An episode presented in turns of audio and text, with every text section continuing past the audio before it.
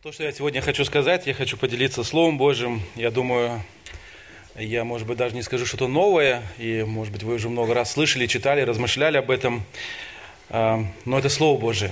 Вы знаете, когда я, если вы мне позволите такую аналогию сделать, когда мне жена говорит, что она меня любит, а, и она выражает определенное чувство по отношению ко мне, я никогда еще ни разу не говорил ей, хватит, сколько можно уже говорить, 15 лет вместе живем, я уже много раз слышал тебя.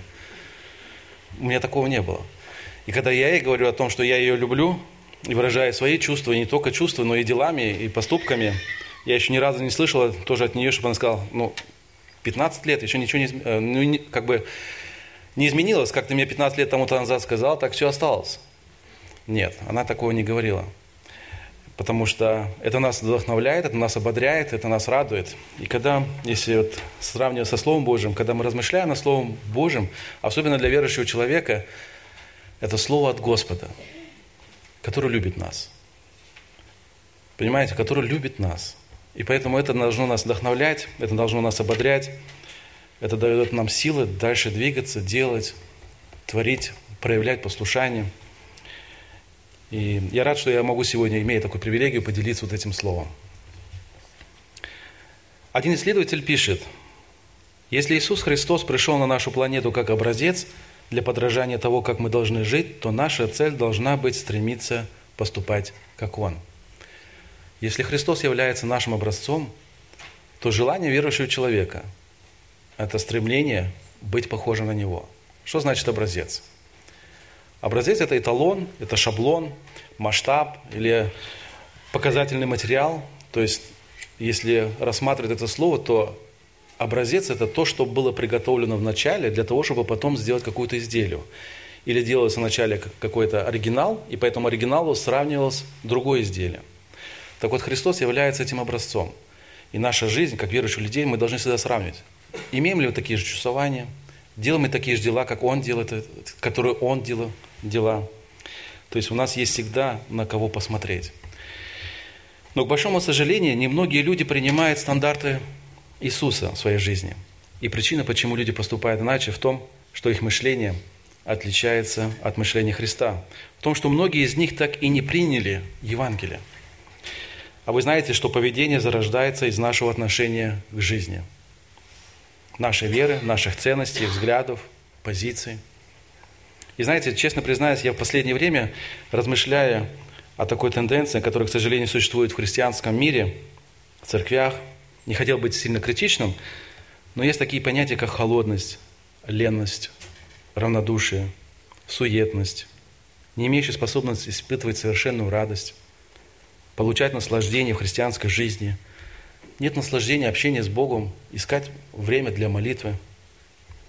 И, наверное, будет правильно сказать, что эта тенденция больше касается наверное, таких церквей, которые находятся в тех странах, которые более-менее обеспечены материально, в тех странах, в которых нет гонения – скажем так, странах, которые более-менее обеспечены материально. Возможно, что у вас эта проблема не касается. Я не знаю, я уже давно здесь не был, поэтому, может быть, вы отвечаетесь. Но там, где мы находимся, или с теми людьми, которые я встречаюсь, и которые приезжают из других церквей, я вижу, что эта проблема существует. И все же, почему так происходит? В чем причина отсутствия радости?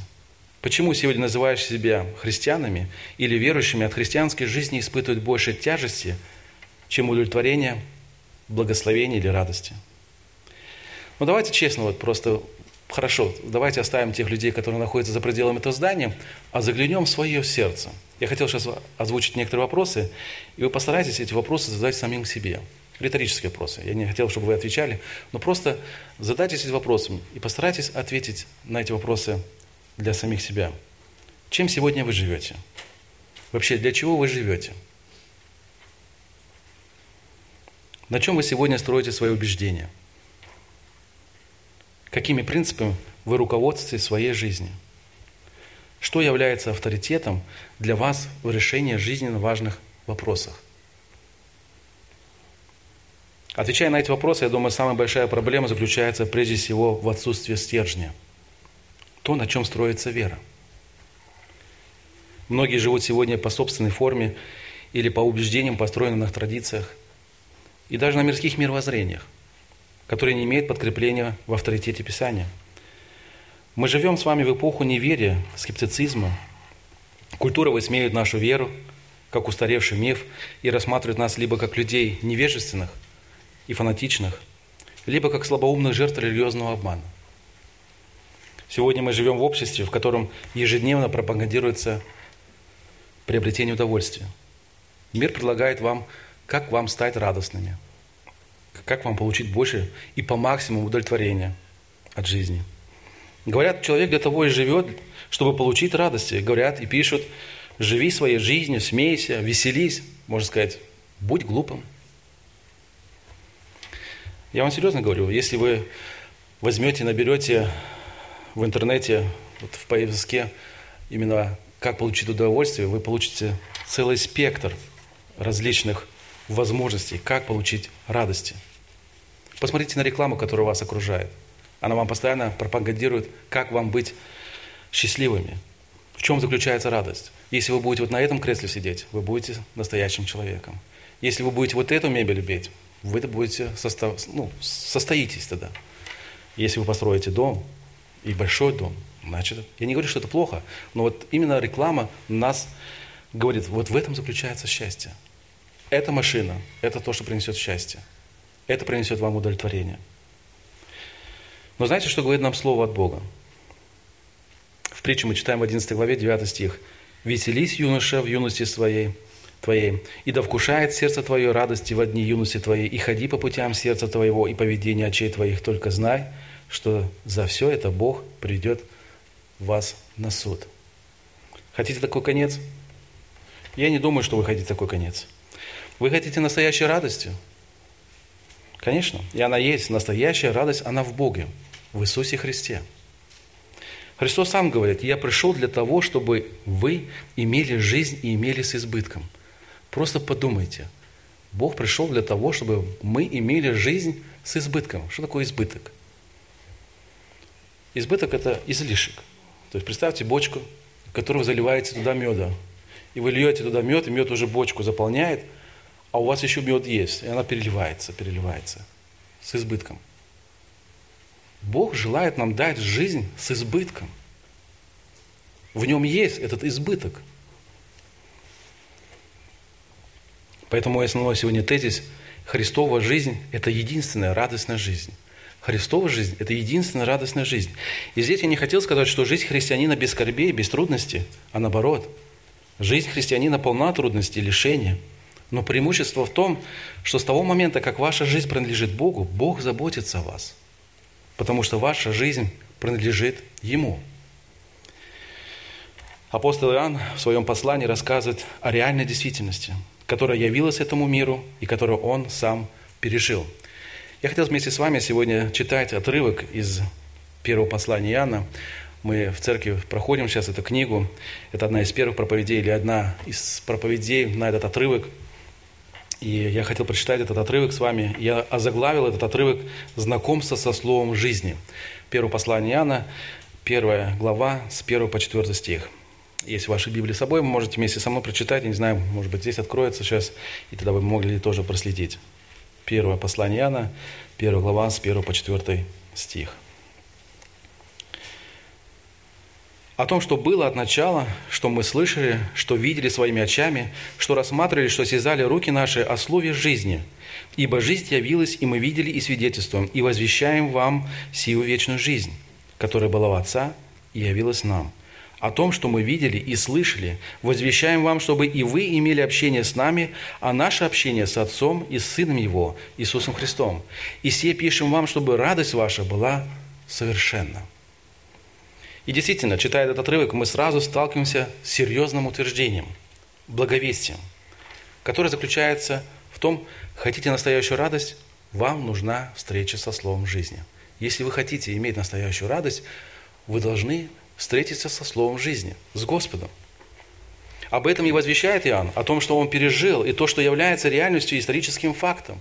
Он сам был свидетелем, и поэтому желает это передать нам, чтобы и мы имели общение с ними. А имея общение с ними, мы имеем общение с Иисусом Христом, с Отцом. Сегодня люди пытаются заполнить свою жизнь вещами, как кажется им приносящим удовлетворение, ценность, осмысление их жизни. Но приходит момент, когда и это наскучивает, и присутствие того или иного приобретения не приносит удовлетворения. И знаете, начинается новое искание, заполнение образовавшейся в жизни человека пустоты. Но то, что предлагает нам Господь, превышает все наши представления. Дорогой друг, все наши радости на земле имеют конечное состояние, они когда-то заканчиваются. Но то, что предлагает Иоанн, было им пережито, он был свидетель, и об этом он сам говорит, это ценно, это жемчужина, за которую стоит отдать весь кажущийся нам ценным хлам. Сегодня люди, многие посвящают времени материальным благам, прикладывают много усилий, чтобы получить благополучие в этой сфере, забывая о том, что человек состоит не только из материальной части, что существует и духовная часть, о которой нужно также заботиться и прикладывать силы – и знаете, этот отрывок имеет огромное значение для веры в жизни христианина. Этот отрывок, с одной стороны, сложный, но с другой стороны, очень простой, если его принять как действительность. Автор хочет, чтобы мы устремили наш взор на небеса, показать всю драгоценность этой истины. Он хочет показать, что это не иллюзия, это реальность, которая может вас утвердить, которая может вас укрепить. Вообще послание Иоанна очень, очень практичное. И в этом послании апостол желает утвердить, утвердить в том решении, которое в свое время вы приняли. Утвердить спасение, в котором вы, э, в котором вы находитесь. Он ставит определенные тесты для того, чтобы проверить, испытать, где ваше сердце, насколько вы тверды в этом направлении. Первое, что я хочу сказать, реальность Боговоплощения. Реальность Боговоплощения. Обратите свое внимание на текст автор не делает никакого вступления. Если мы только что читали с вами, как обычно, автор всегда говорит, он приветствует церковь, потом желает благословения, мира там, или какое-то еще определенное вступление. В данном случае, в нашем тексте, он сразу переходит к делу. Он сразу категорично, он говорит, это то, что он хочет сказать, это очень важно, имеет огромное значение, поэтому он не говорит никакие вступления, выбирая это, и сразу переходит непосредственно к тому, что он желает сказать. Он как бы говорит, Друзья, я хочу вам сообщить важную вещь, которая имеет ценность вечного значения. Это очень ценно, то, что я хочу вам сегодня передать. Он не просто говорит, знаете, хотите верьте, хотите нет. Он говорит, независимо от вашего восприятия, это было, будет и есть. Я хочу вам возвести о слове жизни, которое имеет огромнейшее значение для жизни. Знаете, существует такое понятие, как виртуальная реальность. Я думаю, многие из вас слышали виртуальная реальность. Одна создается искусственным путем, существуют такие разные способы, путем а, света, звуков, она действует на человеческий мозг, и таким образом в человеческом мозге возникают вещи, которые, в принципе, в реальности не существуют. А, иллюзия. Вы знаете, есть такие иллюзионисты, которые вот различным путем как я уже сказал, света, светом или звуком, создают вещи, которые кажутся нам, ну как это не укладывается. На самом деле это а, действительно просто виртуальная реальность. Так вот, сегодня люди живут во, вот в этом виртуальном реальности. Сегодня компьютерная техника достигла до того, что создают вот эти виртуальные реальности. И многие молодые сегодня находятся в этом виртуальной реальности. И когда они попадают в действительность, они просто теряются. Сегодня романы, которые, я имею в виду книги, которые сегодня создают, тоже находятся вот в этом виртуальной реальности. И люди живут в этом виртуальной реальности. Им тяжело жить в нормальной действительности. Их просто зомбировали этими компьютерными штучками, фильмами, книгами. Но то, что говорит апостол, это реальность, как мы сегодня здесь сегодня сидящие. И желание апостола, чтобы его слушатели могли через это знание, это откровение получить настоящую радость. Это первый и единственный шаг для получения настоящей радости. Без встречи с Христом, без встречи, без получения жизни вы не сможете испытать настоящей радости. Говоря о себе, он говорит не только а, о себе, он включает сюда и группу. Смотрите, а, если вы обратите внимание на наш текст, автор употребляет местоимение «мы». То есть мы – это апостолы – те, которым Господь особым образом доверил заложить основание церкви, которым сам был краеугольным камнем. И эта задача была поставлена один раз, и для этого были выбраны люди, которые ничем, в принципе, не выделялись. Но то, что они пережили, то, что им было открыто, об этом они хотят сказать, и это реальность.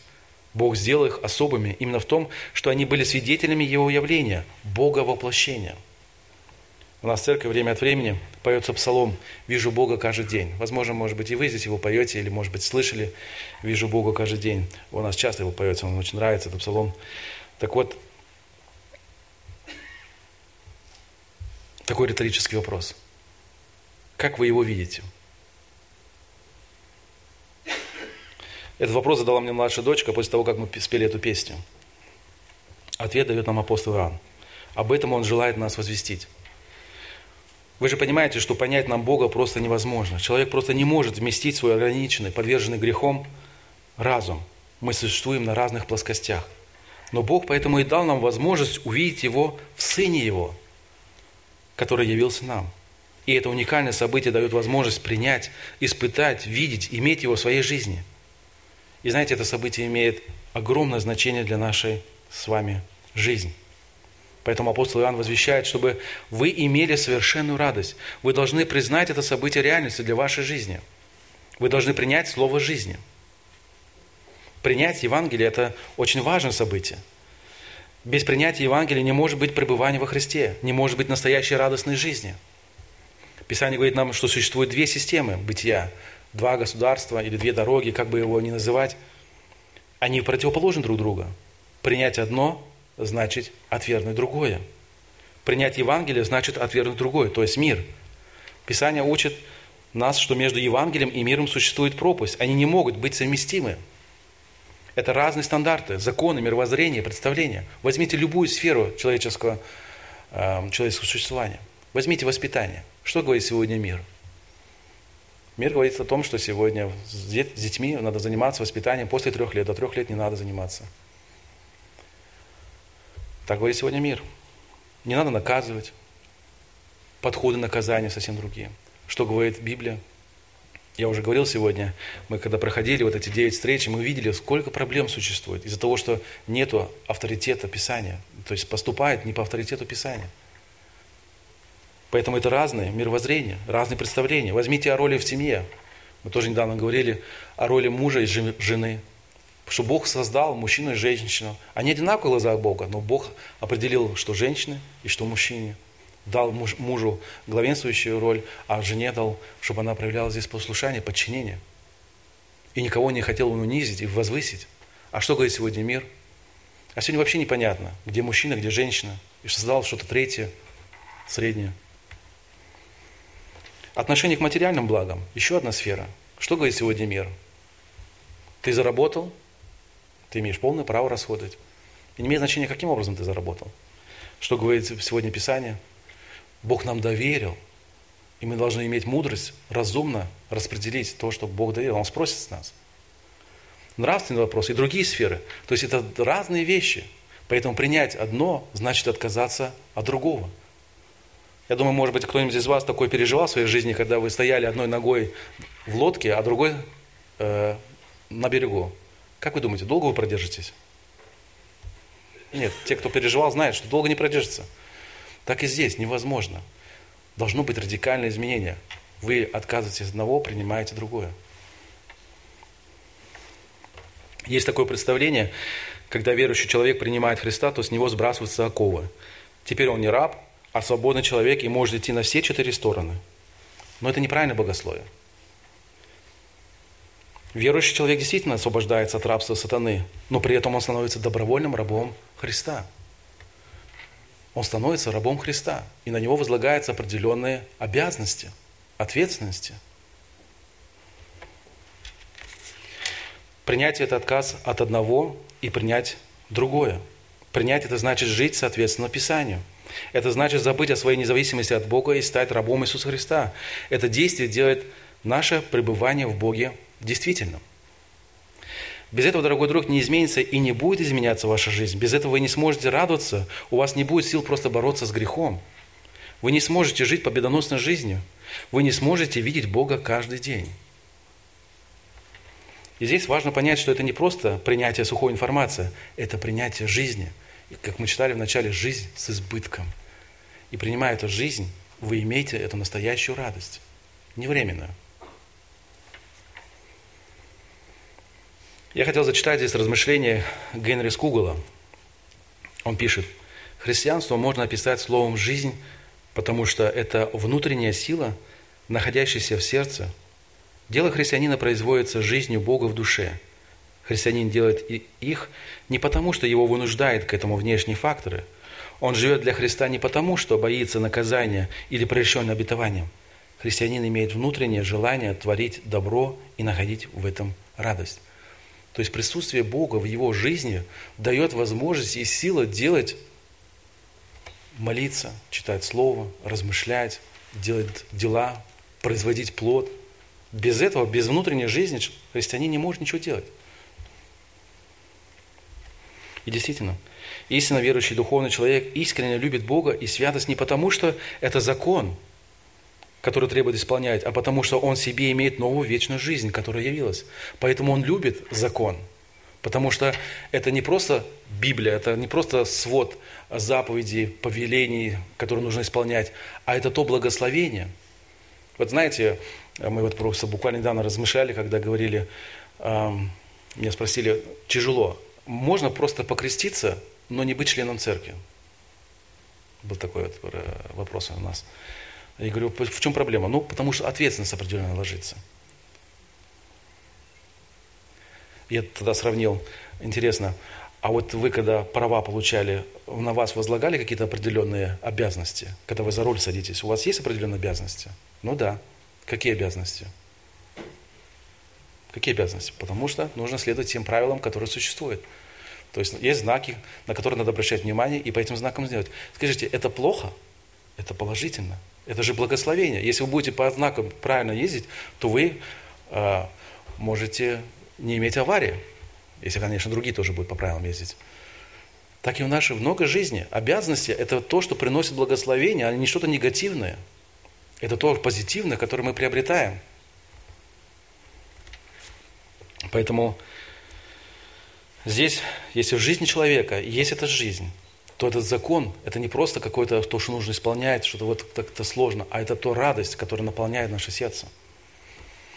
И эта новая вечная жизнь учит его побуждать его любить, любить, не ожидая взамен быть любимым.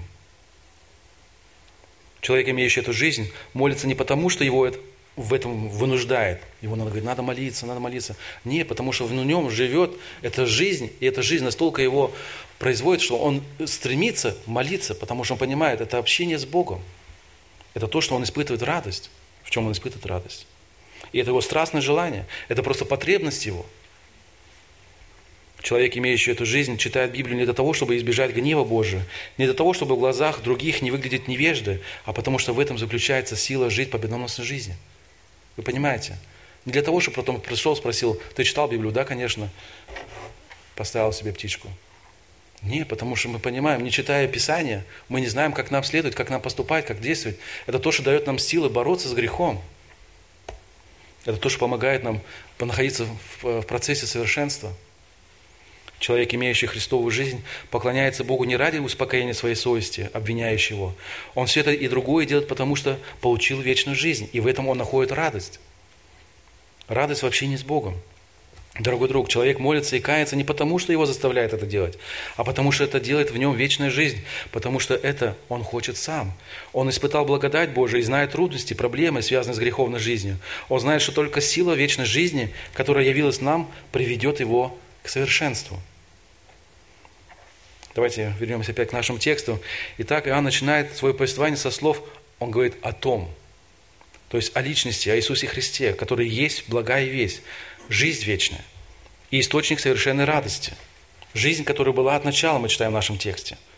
Иоанн, включая и всех апостолов, говорит, возвещает, они желают возвестить, они желают нам поделиться тем, что они пережили. Он говорит, возвещает, свидетельствует о том, что они слышали, они видели своими очами, они рассматривали и осязали своими руками о слове жизни, вечной жизни, которая явилась и которая была у Отца. И они были свидетелями Бога воплощения – Иоанн мог говорить, слышать, осязать славу Божию. Вы можете себе только представить. Иоанн был непосредственно, говорил с тем, который является нашим Господом. Лично я, когда размышляю, меня просто поражает, какую привилегию имели апостолы иметь общение с самим Господом. Но такую же привилегию и мы сегодня имеем, когда мы молимся и обращаемся к Господу. Это удивительное чудо. Бог в своем могуществе уничижил себя чтобы стать как один из нас, чтобы явить нам славу Отца Небесного. Сегодня Саша читал 18-й псалом, 18 псалом, да? Читал, говорил о величии Бога. Просто нам действительно тяжело понять Бог, который написано, что не вмещает его, небо не вмещает, да? Бог, который поставил землю, повесил землю ни на чем, который дал эти физические законы, которые сегодня существуют, нас существование, и Он уничижил себя, посмотрите, какое смирение, уничижил себя, став как один из нас – Мы читаем это филиппийцам. Он, будучи образом Божьим, не почитал хищением быть равным Богу, но уничижил себя самого, приняв образ раба, сделавшись подобным человеком и по виду став как человек, смирил себя, быв послушным даже до смерти и смерти крестной. Он желал принести нам эту настоящую радость. Христос пришел принести жизнь, показать Отца, чтобы сделать верующих в Него участниками Его славы. Он сделал ради нашего спасения. Он сделал для того, чтобы исполнить волю Отца Небесного.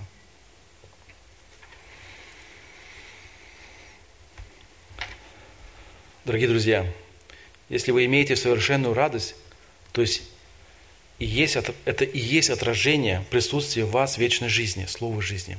Если вы испытываете настоящую радость, значит Слово жизни в вас пребывает – если Слово Божие пребывает в вас, если Слово жизни пребывает в вас, значит, вы можете испытывать эту настоящую радость. Я хотел обратить ваше внимание на прилагательное. Здесь мы читаем «вечный». Это слово 17 раз употребляется в Евангелии от Иоанна и 6 раз в первом послании от Иоанна. И именно в этом послании это слово употребляется как определение. Прилагательное, которое отвечает на вопрос какой, да, вечный, то есть показывая промежуток времени. Ну, не промежуток времени, это время показано. Но в нашем контексте она используется как определение, которое определяет качество. Вечный. Качество этой жизни. Поэтому слово больше обозначает не сколько бесконечность жизни, сколько ее стабильность и устойчивость. Вечная. Она стабильная и устойчивая. Так как в мире сегодня ничего нет устойчивого, то вот то, что хочет предложить Бог, это стабильное и устойчивое. Вы представляете? И эта жизнь вечная Бог нам дает. Это не просто что-то, это устойчивость и стабильность. Это слово раскрывает природу Бога. И эта жизнь явилась нам. И кто принимает эту реальность, тот имеет эту жизнь в себе. И этом есть сила для получения совершенной радости. Вы понимаете, мы можем сделать определенные выводы. Бог нам дал эту вечную жизнь. Она в нас. И поэтому наша жизнь должна быть устойчивой. Вот что пишет немного позже э, апостол Иоанн в этом же послании, только в 5, в 5 главе 11-13 стих. Свидетельство сие состоит в том, что Бог даровал нам жизнь вечную. Смотрите, что Бог даровал нам жизнь вечную, и сия жизнь в Сыне Его. Имеющий Сына Божия имеет жизнь, не имеющий Сына Божия не имеет жизни. Сие написал я вам, верующим во имя Сына Божия, дабы вы знали, что вы, веруя в Сына Божия, имеете жизнь вечную. Имеете Сына Божия, имеете жизнь вечную имеете жизнь вечную, значит, вы имеете Сына Божия. Я думаю, вам приходилось много раз слышать выражение такого типа, чтобы спасти свои души, нужно делать много добрых дел.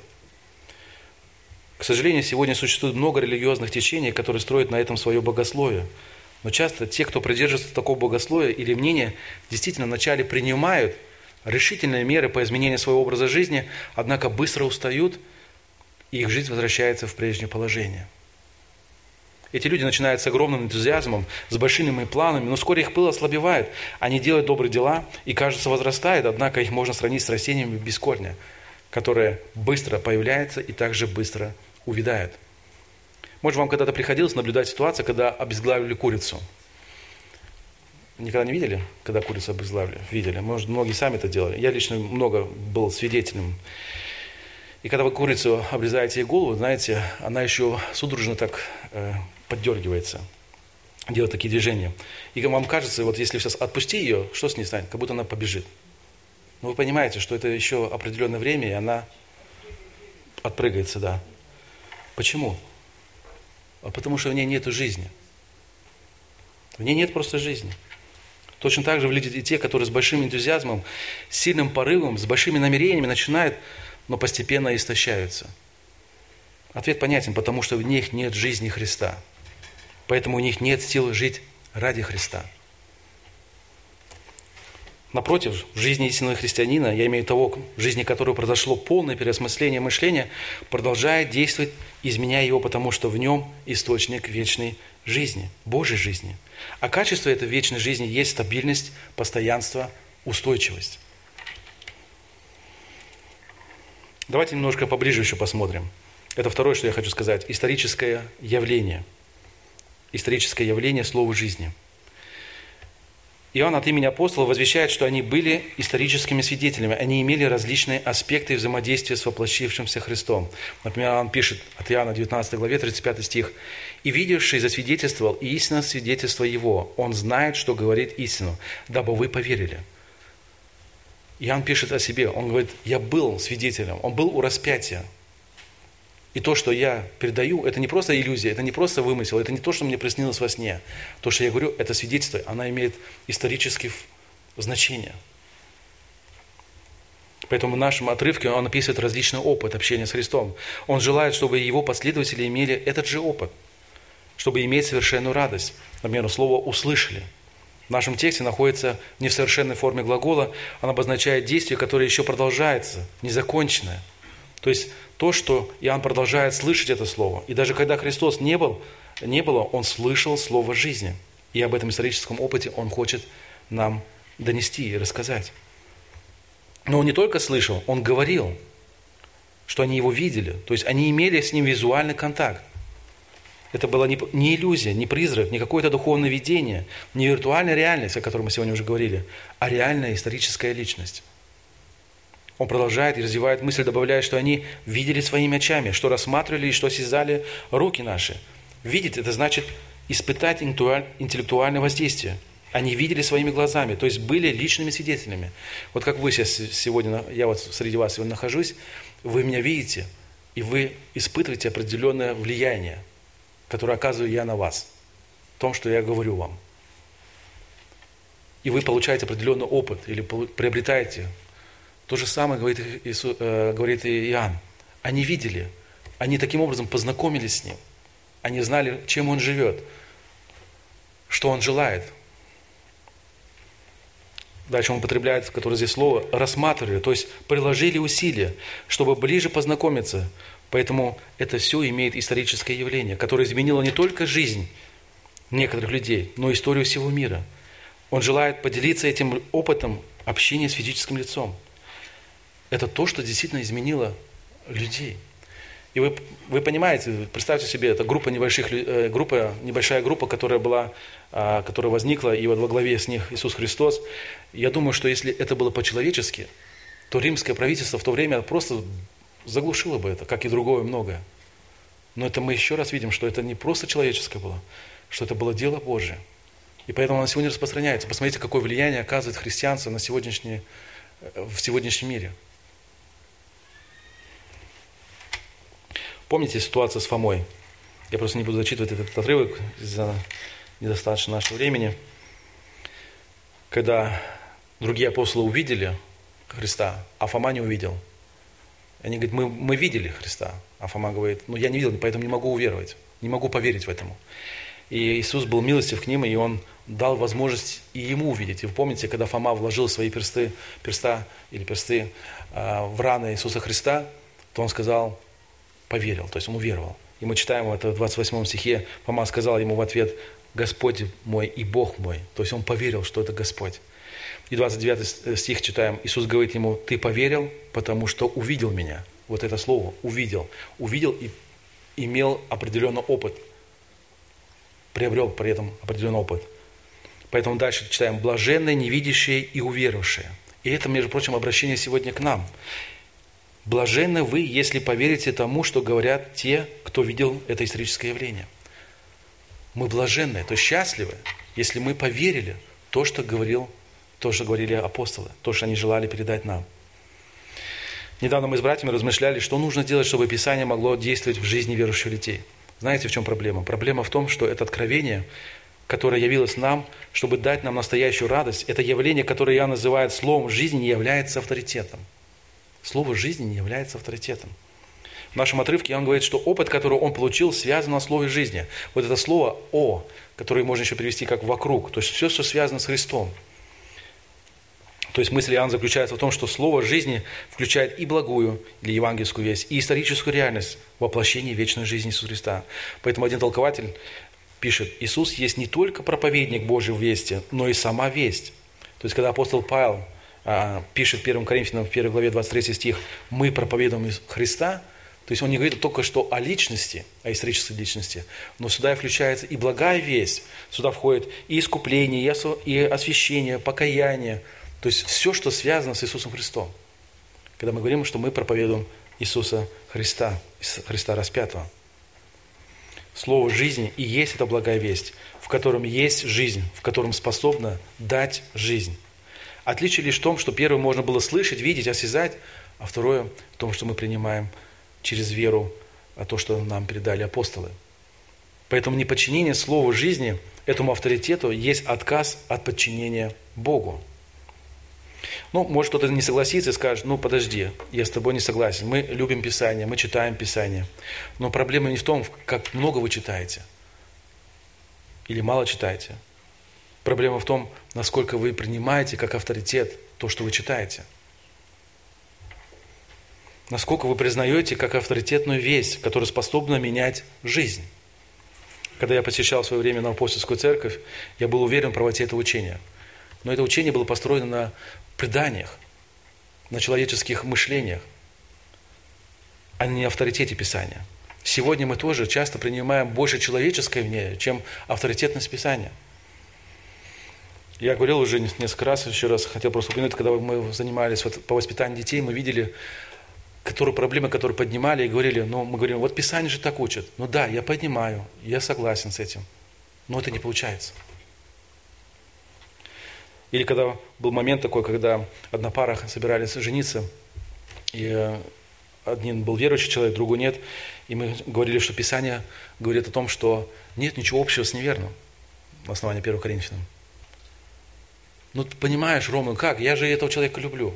Я говорю, ну не будет благословения. Нету авторитета Писания. Когда говоришь, что жены должны быть послушны своим мужьям, мужья должны любить своих жен. Но зачем говорит, так, так сразу высокую такую планку? Нужно потихонечку, нужно понять, осознать. Нет, если ты пережил встречу со Словом жизни, если это для тебя авторитет, то должно быть радикальное изменение – Часто такие выражения звучат, да, это все правильно, я согласен, да, это так и есть, это хорошо. Я все это знаю, но пойми, в жизни все по-другому, практика жизни говорит по-другому, или наш опыт подсказывает, или я так это понимаю. Но скажете, где же тогда подчинение авторитету? Вы хотите сказать, что Бог чего-то не додумал, чего-то не доработал? Не пахнет ли это бунтарством? Братья и сестры, слово, дающее жизнь, построено на авторитете. Его требует, и оно требует себе э, подчинения, полного подчинения, не частичного. Не просто под, это, это подходит мне, с этим я согласен, а это не подходит для меня, потому что это еще не прошло время. Сегодня действительно Слово Божие подается очень большим нападкам, когда говорят, она устарела, она не, не, не с нашим временем не совпадает. Но это отказывается, и поэтому возникает столько различных ну, проблем и сложностей. И он говорит, Бог дал нам откровение, слово жизни, явилось нам, ну, нам нужно это принять, поверить в эту реальность, признать авторитет этой вести. И задача этой вести сделать нас способными жить и иметь настоящую радость. И вот здесь очень важный момент. Если этого шага в вашей жизни не было, если для вас это является лишь хорошей информацией, если слово жизни не является авторитетом, то есть вы не подчинились Ему, то вы не можете иметь настоящую радость. Если вы хотите иметь настоящую радость, вам нужно подчиниться Слову Божьему. Вам нужно признать как авторитет, признать его как авторитет. И знаете, говоря о радости, я не говорю о том, чтобы хорошо покушать. Потому что вы покушали хорошо, через некоторое время опять у вас настанет голод. И я не говорю о том, что э, вы должны что-то приобрести, потому что вы приобрели эту вещь, или она устарела, или она испортилась, или она поломалась, или что-то новое вышло. Я говорю, говоря о радости, я говорю о константной радости, которую мы можем иметь только в Господе. Помните апостола Павла? Он радовался, когда все было хорошо, он также радовался, когда ему было очень тяжело. Потому что в нем было слово жизни. В нем присутствие Бога. Если вы присутствуете в Бога, если вы пребываете в Бога, и Бог пребывает в вас, вы испытываете настоящую радость. Поэтому автор послания продолжает. «И сие пишу вам, чтобы радость ваша была совершенна». Автор хочет, чтобы вы или мы могли испытать радость, которая царит между отцом и сыном, а эта радость всегда совершенна. Настоящая радость, которая существует внутри взаимоотношений Троицы. Не та радость, которую сегодня представляет человек, а та радость, которая находится в Троице. И она очень сильно отличается от человеческой. Бог не имеет никакого изъяна. В нем нет недостатка радости, блаженства. Господь всегда и безмерно счастлив – Человек же от недостатка своего совершенства имеет внутреннюю пустоту, и это потому, и поэтому он вынужден обращаться за удовольствием к внешним личностям, предметам, силам или каким-то радостям. Проблема в том, что человек постоянно испытывает удовлетворенное желание или тоску. Человек рождается не самодостаточным, нуждающимся, но удовлетворенным. Ну вот посмотрите на свою, свою жизнь. Большинство рождающихся на земле, как это происходит в жизни? Рождаемся, мы ничего не приносим с собой и ничего не знаем. Мы ходим в детский сад, если кто-то ходил, потом в школу, на это уходят годы. Каким-то образом заполняет нашу бездну неведения. Родители на свое время, как мы, как родители, заставляем наших детей делать много, чего не хотелось бы им делать, тоже заставляем наших детей, как и наши родители заставляли в свое время нас, чтобы таким образом мы преодолевали какие-то трудности, наши слабости, накапливали знания, укрепляли тела, учили каким-то манерам, приобретали рассудительность, но Бог устроен совсем по-другому. Он от вечности совершенен и вполне удовлетворен. Он не нуждается в обучении. И мы, в принципе, не можем ничему ему предложить. И если наша радость в Господе станет действительно нашей радостью, и мы действительно сможем пережить эту радость, которая существует в Троице, мы можем иметь на это настоящую радость. Друзья, это будет самым дорогим, самым ценным, потому что она никогда не наскучит нам – не разочарует, не подведет. Важно понимать, что у этой радости вообще не существует рамок. Поэтому я желаю себе и вам, чтобы Божья радость наполняла наше сердце. Но в полной мере эту радость мы сможем испытать, когда войдем в Его обитель. Мы читаем об этом в Матфея 25 главе 23 стих. «Добрый верный раб, в малом ты был верен, над многим тебя поставлю. Войди в радость Господина твоего». Дорогой друг, на чем ты строишь свою веру? На авторитете Писания – на слой жизни. Она явилась, чтобы мы имели настоящую радость. Господь принес это на настоящую радость. Имея настоящую радость, человек проникает утверждением, провозглашает, достигает других в том, чтобы они могли испытать настоящую радость. Если мы переживаем это благословение, то мы благословляем тех людей, которые находятся вокруг нас. Я хотел закончить этот, свою проповедь этим отрывком, еще раз прочитать этот отрывок, для того, чтобы еще раз вспомнить перед тем, как мы возьмем время для молитвы. 1 Иоанна, 1 глава, с 1 по 4 стих. О том, что было от начала, что мы слышали, что видели своими очами, что рассматривали и что осязали руки наши о слове жизни. Ибо жизнь явилась, и мы видели и свидетельствуем, и возвещаем вам сию вечную жизнь, которая была у Отца и явилась нам, о том, что мы видели и слышали, возвещаем вам, чтобы и вы имели общение с нами, а наше общение с Отцом и Сыном Его, Иисусом Христом. И все пишем вам, чтобы радость ваша была совершенна. Я хотел, чтобы мы сейчас, когда встанем и будем молиться, подумайте, кем для вас является Христос? Имеете ли вы Божью жизнь? Можете ли вы по-настоящему переживать Его силу в вашей жизни – Наслаждаетесь ли вы Богом? Получаете ли вы радость, находясь в общении с Богом? Если Божья жизнь в вас, то вы имеете на это настоящую радость. Пусть Господь вас благословит. Станем по возможности. Да, я бы предложил, может быть, кто-то из рядов и после закончил заключительную молитву.